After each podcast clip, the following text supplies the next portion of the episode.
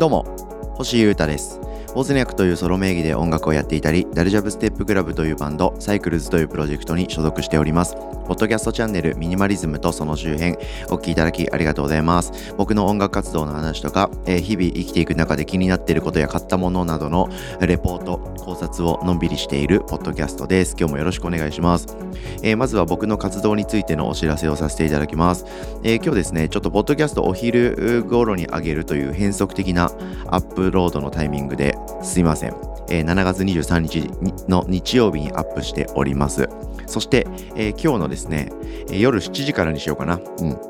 ちょっと緊急なんですけど、えー、毎週やっています生配信のトーク番組、ボブスレーラジオの番外編みたいな感じで、久々の収録回を公開しようと思っております。はい。それはどういうことなのか。じゃあ誰がゲストなのか。え、今週もボブスレーラジオやったし、来週もやるよね。なんで日曜日にまたやるの？など含めてですね、ぜひ、え、気になる方は YouTube チャンネルで、え、チェックいただければと思います。えー、本日7月23日日曜日の夜7時に公開で、えー、で、プレミア公開にしますんで、リアルタイムコメントをできるようにします。そこに僕もコメント書き込みに行こうと思っております。で、僕が一番コメント書くことになると、発信者として恥ずかしくて面白いので、それでもいいんですけど、もしよろしければ皆さんご都合合えば、リアルタイムでコメントしに来ていただければと思います。よろしくお願いします。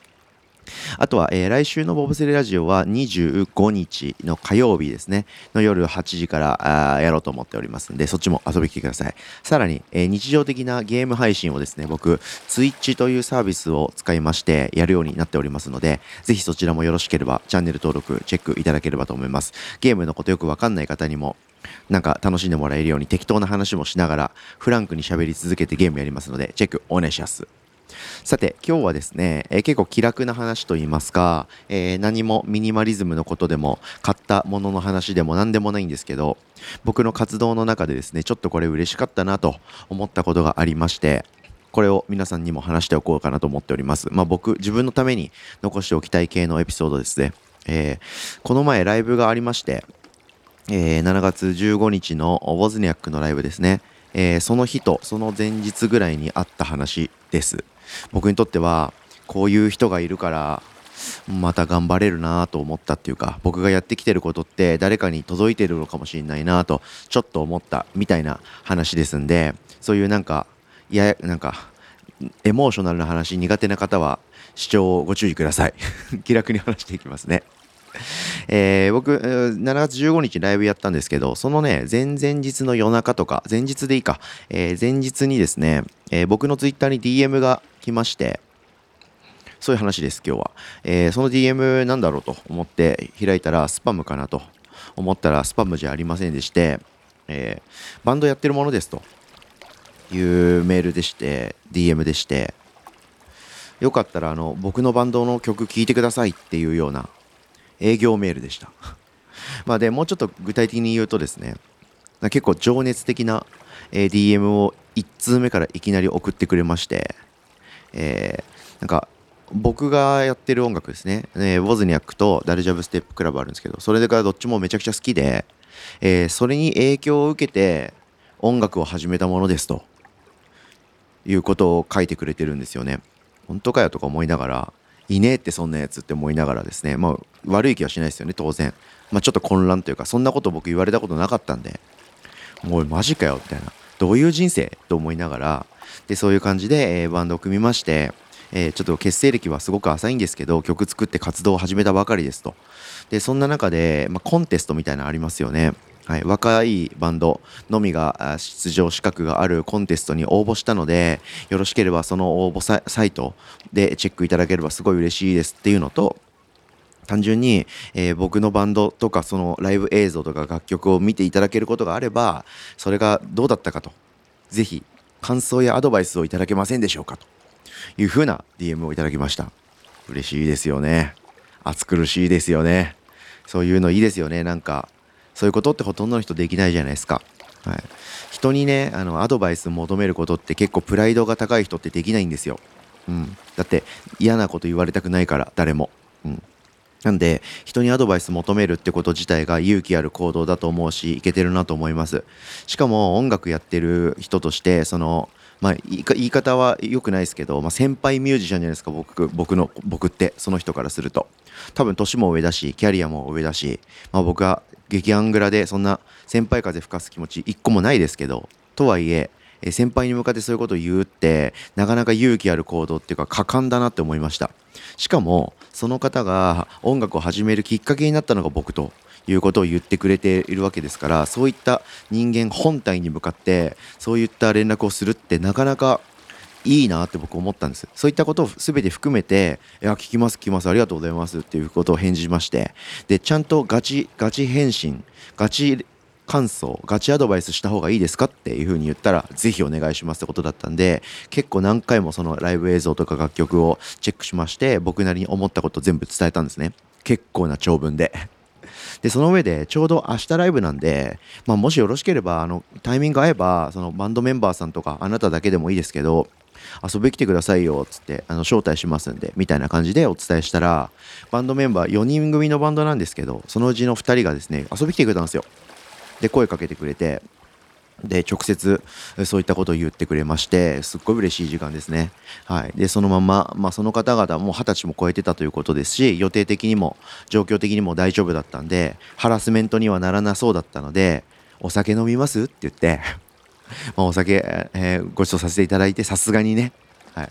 お金なくてみたいな。お金なくてまるまるまるまるしてるんですよみたいな苦労話をいっぱい聞かせてくれたこともあったんでいやそれって僕がお酒おごるっていうおごってねって意味だよねと解釈僕が勝手にしまして気持ちいい日だったんで楽しいことをしたいなということでお酒、えー、乾杯させていただいて、えー、がっつり、えー、そのままメンバーそのうちの1人とはですね朝まで、えー、がっつり打ち上げも連れ連れ回しちゃいまして楽しい日過ごさせていただきました。ということがありましてで、まあ、これからもなんかライブ遊び来てねって感じで来てくれるでしょうし僕もその彼ら彼女らがやってるバンドらバンドのことはチェックしますしライブもやることがあれば遊び行きたいなと思いますしなんかね絡ませていただけることがあれば嬉しいですしという感じで、えー、非常に僕としてもですね楽しいし、えー、刺激的だし嬉しい体験をしたので、まあ、これはちょっと音声でも記録として残しておきたいなと思いました。はい、僕はですね高校から、えー、バンドみたいなことを始めましていわゆる軽音楽部に入ってコピーバンドをしたわけですよ。まあこれはみんなそうだと思いますけどなんか洋楽の簡単なやつ弾いたりとかビートルズのやつ弾いたりとかしながらバンド組んでまあ、そこでコピーして学校のでライブをやるとかそれに向かったのは、えー、 ACIDMAN とか ASIAN KUNG-FU GENERATION とかの曲をコピーするとこから始めたんですね。はい、でそういったあ世代間から、まあ、10年20年ぐらい経ってますけどその僕みたいなその音楽を始めるか始めないかぐらいの年の人が僕が作った音楽を聴いて音楽を始めてそれをコピーとかしてたんですって。ってことは、えー、僕にとってのストレイテナー堀江敦さんとか ASIAN KUNG-FU GENERATION 後藤さんとか ACIDMAN の大木伸夫さんみたいな人がその人にとっては僕なんですよね。いないって いやそれは荷が重いってって感じながらもまあ時代もあるし多様化しているんだなというのも感じますし、まあ、何よりも嬉しいなって思いました。まあ、そういった人がねいると、まあ、僕の友達とかつながりのつながりとかでも何でもない、えー、どこかの誰かのリスナーっていう感じのところまで僕がやってる表現って実は届いてるんだなってことを実感してめっちゃ嬉しかったです。改めてその連絡くれたみんなバンドでカバーしてくれてるみんなありがとう。で、えー、その方だけじゃないと思いますきっとそういう人がいるってことはもっとどっかにいろんなところに僕のやってることってきっと届いてるんじゃないかと思いますんで改めて日々僕の発信をチェックしてくれてるいけてるそこのあなたありがとう。そしてこれからもよろしくという気持ちです。という今日はですねえ暑苦しいエモーショナルなレポートをさせていただきました。はいでもちょっと一つ引っかかったことがありまして、えー、その子たちがですねえー、僕のウォズニャックとかダルジャブに衝撃を受けて音楽活動を始めた。私もや僕もやってみたいって言って始めたということを言ってくれて嬉しかったんですけどその具体的なところを聞いていきましたら、えー、大学の新刊のライブみたいなのがありまして1年生の時に先輩が部活のねこの軽音楽部の先輩が演奏してるのを見てかっこいいなと思ってこの部活に入ろうって言って軽音楽部に入って音楽を始めたということみたいだったんですけどそこでですねそのその方が1年生だった時に新刊ライブで出ていた先輩たちがウォズニャックの曲とかダルジャブの曲をコピーしてたんですって。でそのライブに衝撃を受けて部活に入り音楽を始めたっていうのが、えー、厳密な答えでした。なので僕本体ではなくもうすでにその学校のその子の先輩が、えー、僕が作った音楽をカバーしてコピーしてくれていたということで、えー、その部活の先輩の子たちにもありがとうと言わなくてはいけないしそれに影響を受けて音楽始めるやついねえってってやっぱり思いました。はい、結局その方はですねあの僕のライブ見に来てくれてウォズニャックのライブを生でこの前初めて見てくれたと、はい、1人は何回も見ててもう1人は初めてみたいなこと言ってたかな。よく覚えてないけど。やっと本体の演奏も生で見せることができて僕は嬉しかったですし本体の演奏は先輩の演奏より良かったみたいなことも言ってくれてたんで一安心しました。はい、というわけでこれからも僕は、えー、不特定多数の誰かに向かって、えー、音楽をやっていきます活動をやっていきますのでぜひ皆さん音楽やってる方もやってない方も僕の活動これからも楽しい感じでチェックしてくれよなということで日々チェックいただきありがとうございます。これからもよろしくお願いします。ということで今日もポッドキャストお聴きいただきありがとうございました。以上ミニマリズムとその周辺星歌がお届けしました。それでは今日も皆様元気にいってらっしゃい。バイバーイ。